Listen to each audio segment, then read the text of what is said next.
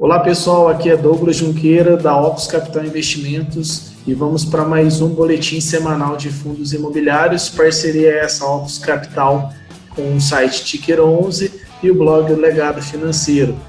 Apresento o nosso convidado aí, o Felipe Souza do Ticker 11. Fala aí Felipe, como tá?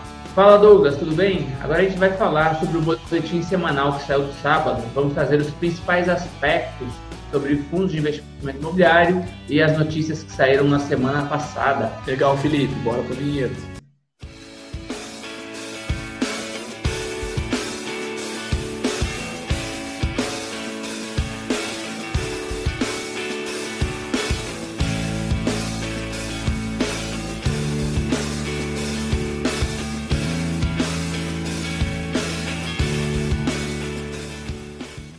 Pessoal, então, esse é o nosso boletim da semana referente ao dia 13 do 7 a 17 do 7. Vamos trazer então também os destaques e, por fim, as ofertas do mês de julho. Aqui na parte dos indicadores focos, então, a gente tem o IPCA se mantendo da semana anterior para a semana que a gente está gravando, né, 1,72. É, no ano que vem, para 2021, mantém 3%. O PIB teve uma, uma boa alta aí, né, estava 6,10 as outras estimativas, né, 6,4, agora já está tendo um recuo bastante interessante quanto ao PIB, né, menos 5,95, isso já é um, um, sinal interessante de retomada da economia, para o ano que vem se manteve ainda em 3,5. Câmbio, semana passada, a expectativa do Boletim Focus é de 5,2, uh, ah, e Selic uh, manteve aí, né, até o final do ano, pode ser que ela caia para 2%. Lembrando que se a inflação vier um pouco mais forte esse ano, né, se ela chegar no patamar de 2%, a Selic manterá em 2,25%. Benchmark, né, os dois principais benchmarks que a gente está acompanhando aqui, que, que interessa a você que acompanha fundos imobiliários, claro, é o IFIX, né, fechou semana passada com uma leve retração de quase 1%, menos 0,94%, aos 2.741 pontos. O índice Ibovespa foi super bem, voou semana passada, chegou aos 102.888 pontos, né, uma alta de 2,3% é, na semana. Né. A gente teve, o, foi divulgado pelo Banco Central, né, os índices da atividade econômica, ela veio abaixo da expectativa, ao apresentar uma expansão de apenas 1,3%, o equivalente a uma retração de 14,2% ao ano. Resultado reforçou a mensagem de que, apesar de abril ter sido o pior momento para a atividade econômica no país, a recuperação da economia brasileira parece acontecer de forma mais gradual que os últimos indicadores de curto prazo vinham sinalizando. Adicionalmente, a sua fala né, foi feita através da, Expert 2020, da XP, através do ministro Paulo Guedes, que também confirmou que ele vai apresentar nessa terça-feira, no dia que a gente já está gravando aqui o podcast, a proposta da reforma tributária. Então, tudo isso veio de encontro para a gente ter uma semana bastante positiva para o lado do Ibovespa, com um pouco de ajuste aí na, para o IFIX. Matéria da semana, então, é, que a gente traz aqui, escrito pelo Danilo, é o home office. Vai acabar com o mercado de lajes, sim ou não? Então, vou descompartilhar aqui para o Felipe escorrer um pouquinho. É...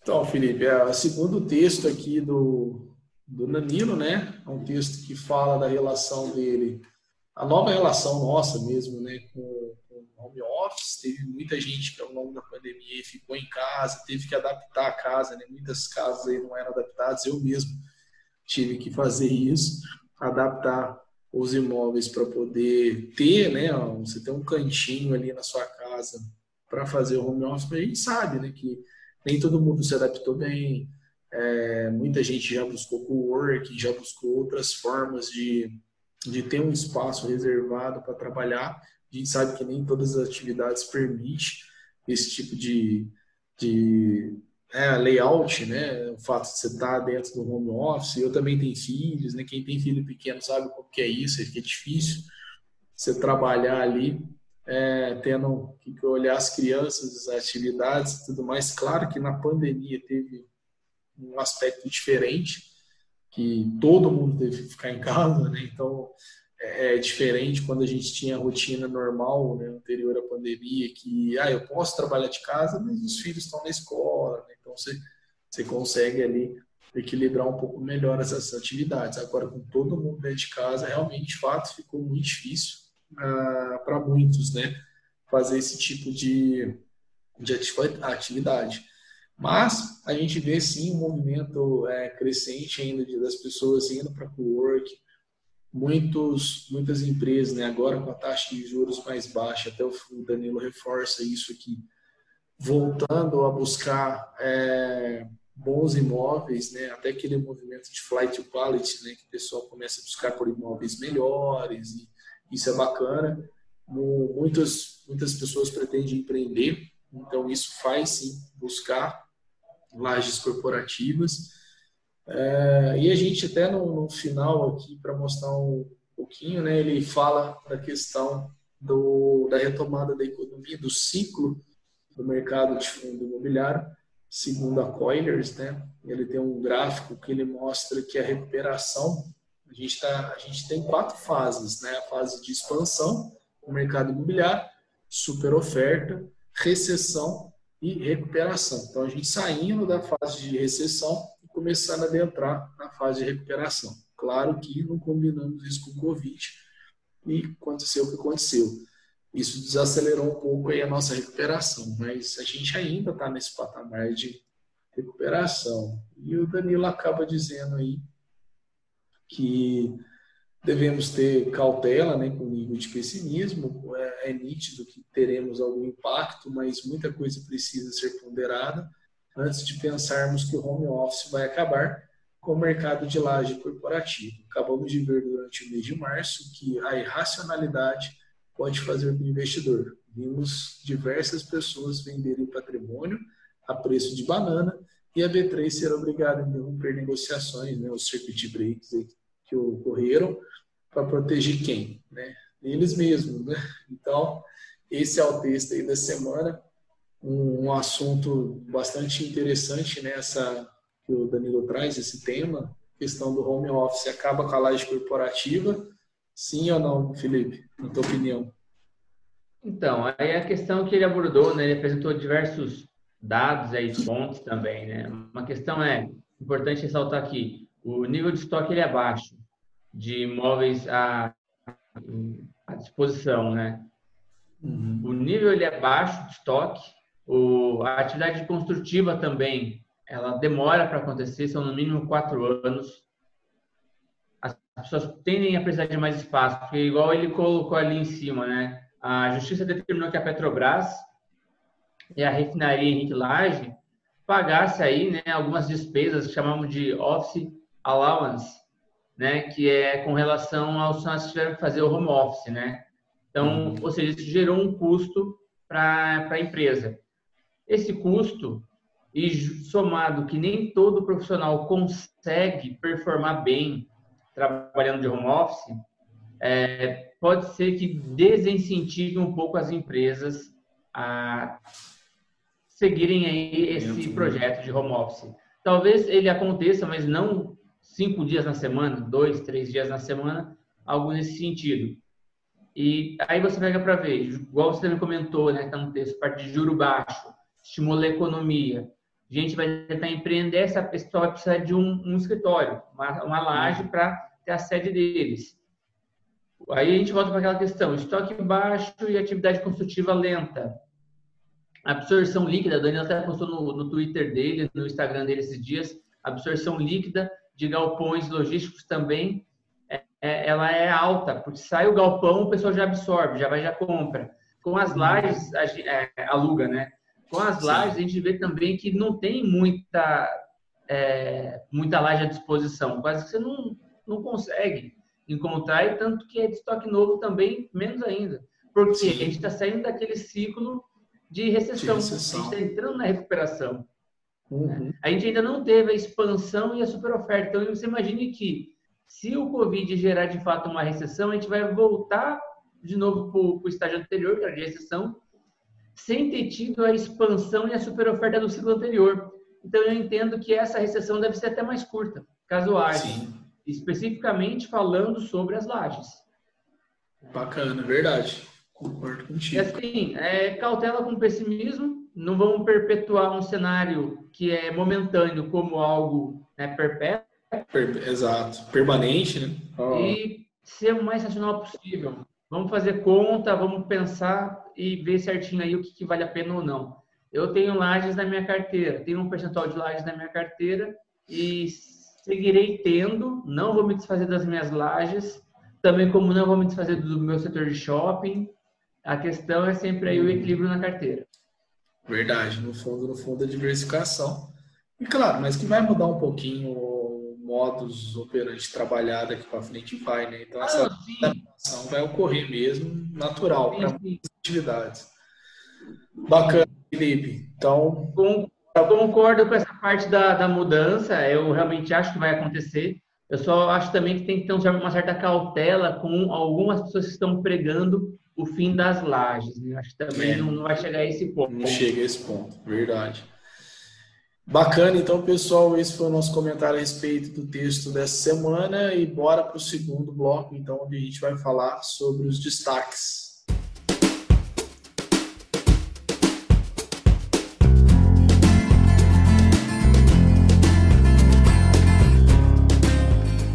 Destaques da semana, então, a gente traz aqui é, as maiores variações, né, os fundos imobiliários que mais cresceram, aqueles que mais caíram e como se comportou o IFIX nessa semana.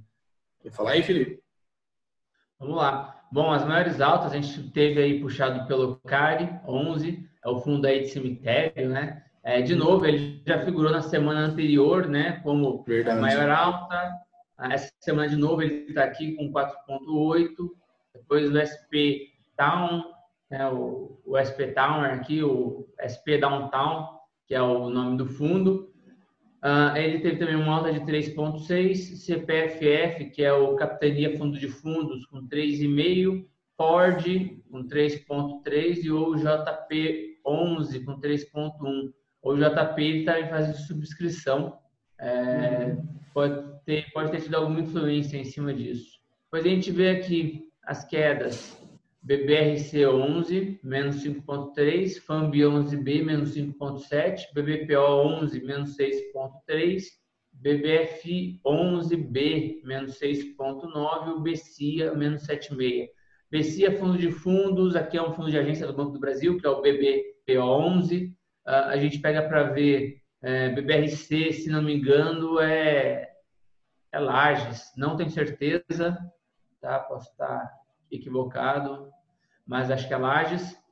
Uh, aqui a gente vai ver a parte de variação diária, tá? A parte de variação, uh, a gente fechou a semana negativo e tivemos aí a maior queda no, no dia 13, né? O primeiro dia da semana. A gente teve aí menos 6,3. Não, 0,6. É, isso. É, desculpa, menos 0,6. É que eu olhei que o menos 0,6, depois o 0,3 aqui eu confundi. Não. Menos 0,6, pessoal. Desculpa aí. Tá? É, Legal. É, o menos... e na, nos destaques, então, os fatos relevantes aí, dos principais fatos que apareceram no boletim. MAL 11, EBVA, VLOL e XPML, XPMOLs a gente fez aí uma alteração agora no boletim, a gente vai deixar é, por um período de teste só fatos relevantes, sem relatórios gerenciais, para ver qual que vai ser a opinião aí dos assinantes. É, se sentirem necessidade de voltar aos relatórios, a gente volta com eles, mas por hora a gente vai ficar com os fatos relevantes. Aqui a gente vai falar do MAL 11 de início. É, que aconteceu com o MAL? Ele teve é, um fundo de shopping, tá? E ele teve é, restabelecida aí a abertura ao funcionamento do Shopping Parque Sul é, no município de Volta Redonda. Depois a gente vai para o RBVA. RBVA realmente ele deu um reboliço que já foi também resolvido.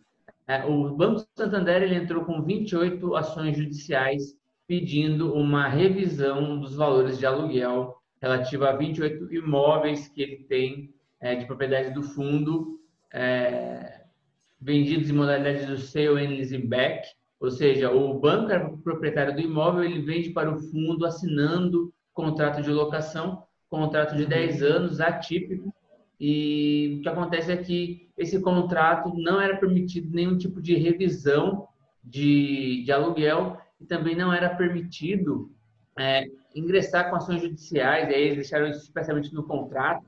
Acontece que o Santander ele tentou é, entrar com uma ação judicial para ver se ele conseguia é, uhum. revisionar o, os valores dos aluguéis, mas aí acontece o quê? Até pela lei, né, a lei de locações, lei 8.245 de 91, ela fala que no artigo 54A prevalecerão as condições livremente pactuadas no contrato respectivo, ou seja, aquilo que eles compactaram entre as partes tem valor. o contrato foi por 10 anos e que eles colocaram que, diante da peculiaridade do negócio, a relação jurídica estabelecida pelas partes extrapolavam os limites de uma alocação comum e, portanto, eles renunciavam de comum acordo respectivo direito de pleitear revisão judicial dos aluguéis. Né?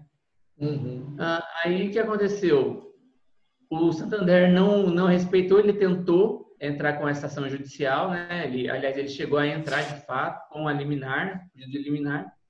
De início, é, 28 liminares, é, das 28, 25 haviam sido rejeitadas, uma estavam sem informações, uma tinha sido é, deferida Hum. E uma outra tinha sido deferida, só que o fundo conseguiu depois entrar com uma outra, é, um, uma outra peça jurídica em cima dessa decisão favorável e reverteu de, de, de concedida para revogada liminar.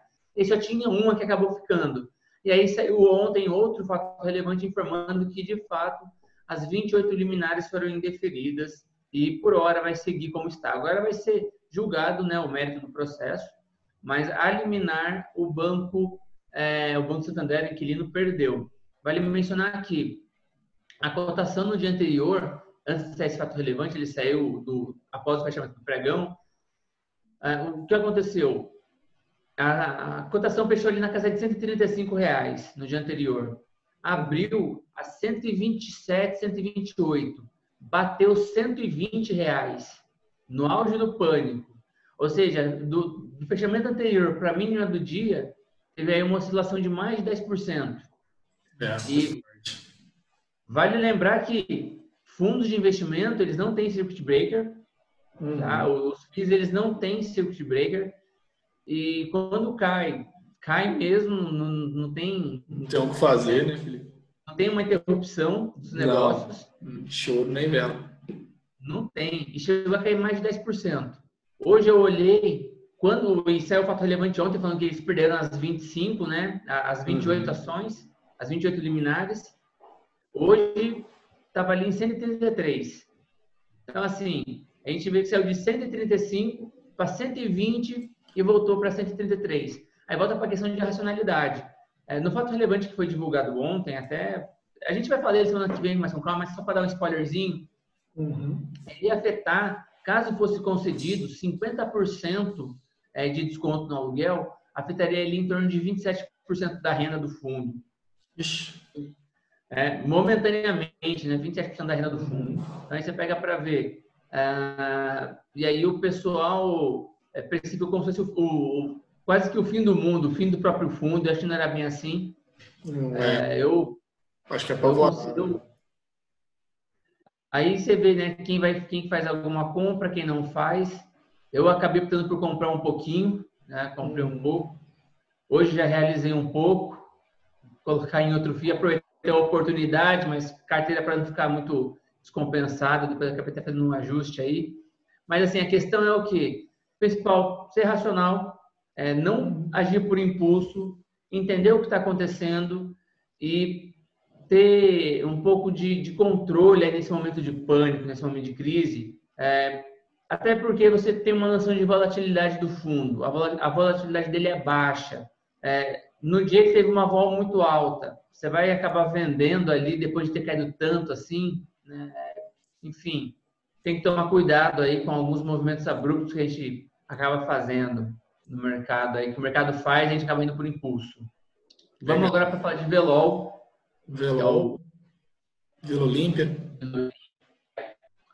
Ele, uma, ele recebeu uma notificação de antecipação do encerramento do contrato de locação. Né? O gestor foi notificado sobre a intenção aí do locatário da unidade 113 do Vila Olímpia Corporate de antecipar o encerramento do contrato para 31 de julho. E aí eles devem sair, mas eles estão sujeitos aí à penalidade contratual. E depois, por fim, a gente estava pegando. Pode falar? Vai pagar uma multa aí. Vai, vai ter multa. É, porque rescindiu antes do tempo, né, uma rescisão antecipada geralmente sempre gera ali algum ônus. A gente estava pegando para ver aí o XPML, é, ele também informou, é um fundo de shoppings, né? E ele informa que o Catarina Fashion Outlet em São Roque, estado de São Paulo, foi retomada aí as operações no dia 13 do 7. E o shopping vai estar funcionando com horário reduzido e seguindo aí o protocolo de reabertura, né? Uhum. É, por conta do Covid, mas já é a reabertura aí do, do, do shopping. E voltou a pagar aluguel também. Isso aí é bacana. É um dos imobiliários de shopping, ele é um dos que voltou a pagar aluguéis após a, a pandemia toda aí. Sim. Legal, então. Pessoal, vamos para o terceiro bloco e a gente fala das ofertas do mês de julho que estão em andamento.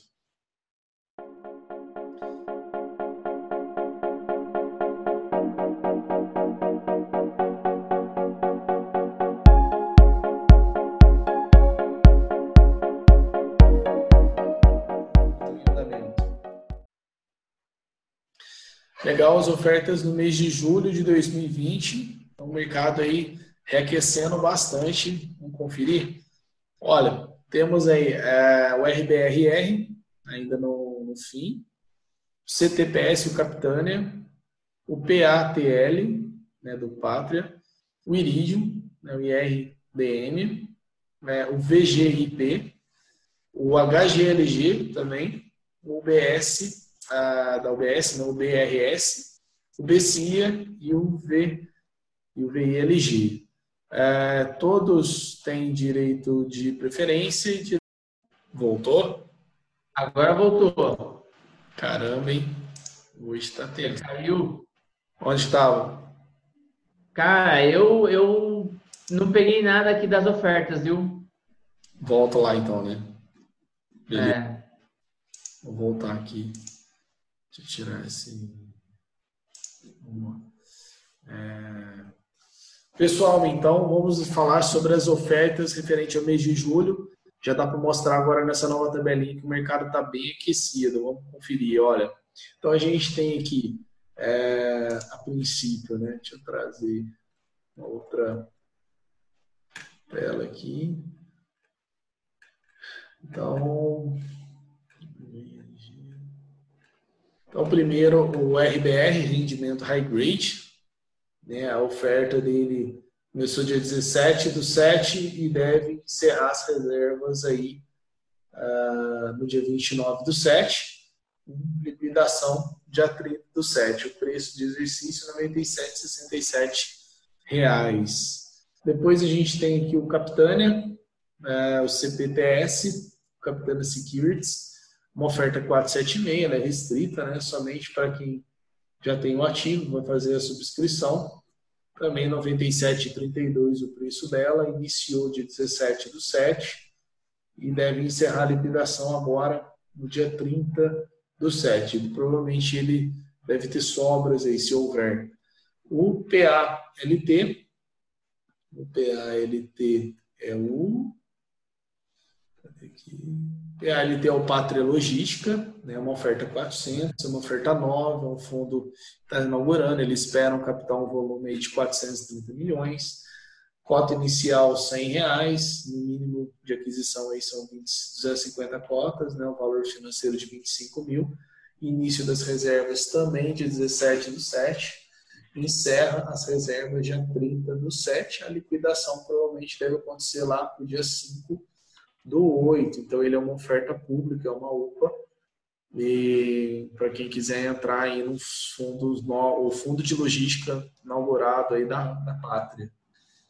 Depois, o Iridium.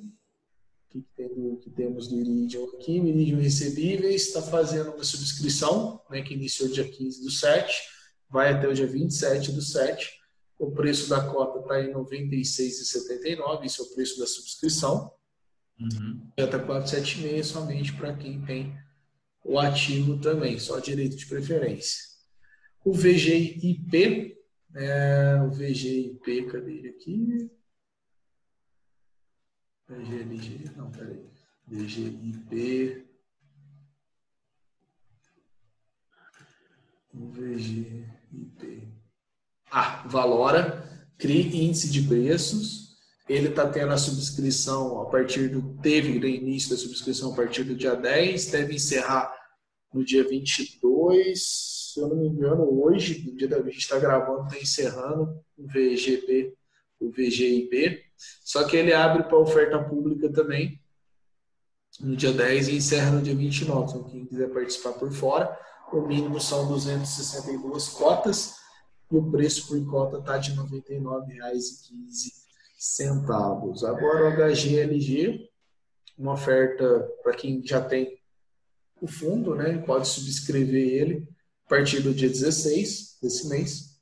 Encerra o direito no dia 28. Ele está sendo, o preço da cota é de 155,37. Ah, o mínimo para subscrever são 100 cotas de 15.537. Então, ele vai ter oferta pública depois, a partir do dia 31 do 7. Então, para quem não tem o fundo, a partir do dia 31 vai estar disponível para entrar na oferta pública. Para quem já tem o fundo, subscrição, reserva vai até do dia 28 do 7, ok? Então, isso já deve estar na tua plataforma e da tua corretora. O BRS, o BRS, que é o UBS Recebíveis Imobiliários, ele é uma oferta pública, é, vão ser captados em torno de 400 milhões. O preço da cota é 100 reais, o mínimo de cota são 10 cotas, então mil reais a partir do dia 14 do 8. Então já, já antecipando aí um valor bem, bem baixinho para quem quiser entrar. O BCIA. O BCIA Bradesco Carteira Imobiliária Ativa. Essa é a subscrição inicia hoje, dia 22 do 7, que a gente está gravando, e vai até dia 3 do 8. R$ 123,47 preço por cota, né? Vai ter oferta pública depois, oferta pública a partir do dia 5 do 8. Quantidade mínima de cotas serão 43 cotas. E para terminar, o VILG da Vinci Cadê? O Vinci, então, também está tendo subscrição. Começou no dia 10 do 7 e encerrou hoje, no dia da nossa gravação, dia 22. O preço do exercício era 116,73 centavos, somente direito de preferência, só para quem já tinha o fundo na carteira. Então, ofertas públicas, é, quem quer entrar e quem não tem nenhum desses fundos aí, pode participar em alguns através das ofertas públicas. Bem, pessoal, essa semana foi isso. A gente não trouxe aqui os fatos, os destaques da semana, mas a gente republica na, na próxima semana. Só compartilhar a tela aqui. Então, os que a gente, o que teve de destaque no blog Legal Financeiro e no Ticker 11, semana que vem eu trago acumulado aí para vocês. Lembrando que o curso do Danilo e do Marcos está quase no jeito já, né, Felipe? Acho que já foi pro ar, não foi? Já. Cara, acredito que sim. Eu, tô, eu vi que eles fizeram um sorteio do curso aí recentemente, né? Uh, mas não, não cheguei a olhar se já tinha sido publicado ou não. Mas ele deve estar bem próximo de sair. É, eu vi o site, mas vi que ainda vai, vai, vai ser disponibilizado. Então, para quem acompanha o nosso canal aí, as nossas redes sociais, também do Tiqueiro 11, Fique atento. Em breve vai ter o curso dessas duas feras aí. Pessoal, então é isso. Agradeço aí a oportunidade de falar com vocês essa semana. É, semana que vem a gente traz os fatos relevantes que ocorreram durante essa semana que a gente está gravando aqui. Filipão, muito obrigado aí de novo pela parceria, mais uma semana, mais um podcast, mais um vídeo. Siga nos nossos canais aí, tanto no YouTube quanto no LinkedIn e no Instagram da Ocus. Também siga o Felipe aí nas suas redes sociais, né, Felipe? Quais são elas? Bom, pessoal, for alguma dúvida aí com relação ao ticker que eu estava explicando é, nas maiores baixas aí, né, que era o BBRC11, é um fundo de desenvolvimento para renda de gestão passiva de bancos, ou seja, é um fundo de tijolo destinado a empreendimentos bancários, tá? É, são tantos tickers, são tantos códigos que às vezes a gente acaba confundindo Verdade. um ou outro. E aí, é, só que assim, o bom é que a gente vai com dúvida no começo do boletim, ficar ali um pouco é, desconfiado, no final mesmo aqui do próprio vídeo, a gente já resolve a dúvida já, não deixa nada pendente para a semana que vem. A gente já resolve aqui. Legal. É, agora, sobre as minhas redes sociais, eu estou lá no Instagram, é o Felipe Underline Fer Souza, Souza com S, e no Twitter é Felipe FFS10, tá? Hoje, inclusive, eu já fiz algumas threads aí no, no Twitter, explicando sobre questões aí dos fundos, né, tese de investimento do HGRU, etc. Ontem postei um sobre a visão aí que o pessoal do HGBS estava tendo sobre o mercado de shoppings. Legal. Estou é, postando aí quase todo dia conteúdo. E qualquer dúvida, vem me procurar nas redes sociais, estou à disposição aí para ajudar. Bacana, pessoal. Então é isso. Valeu.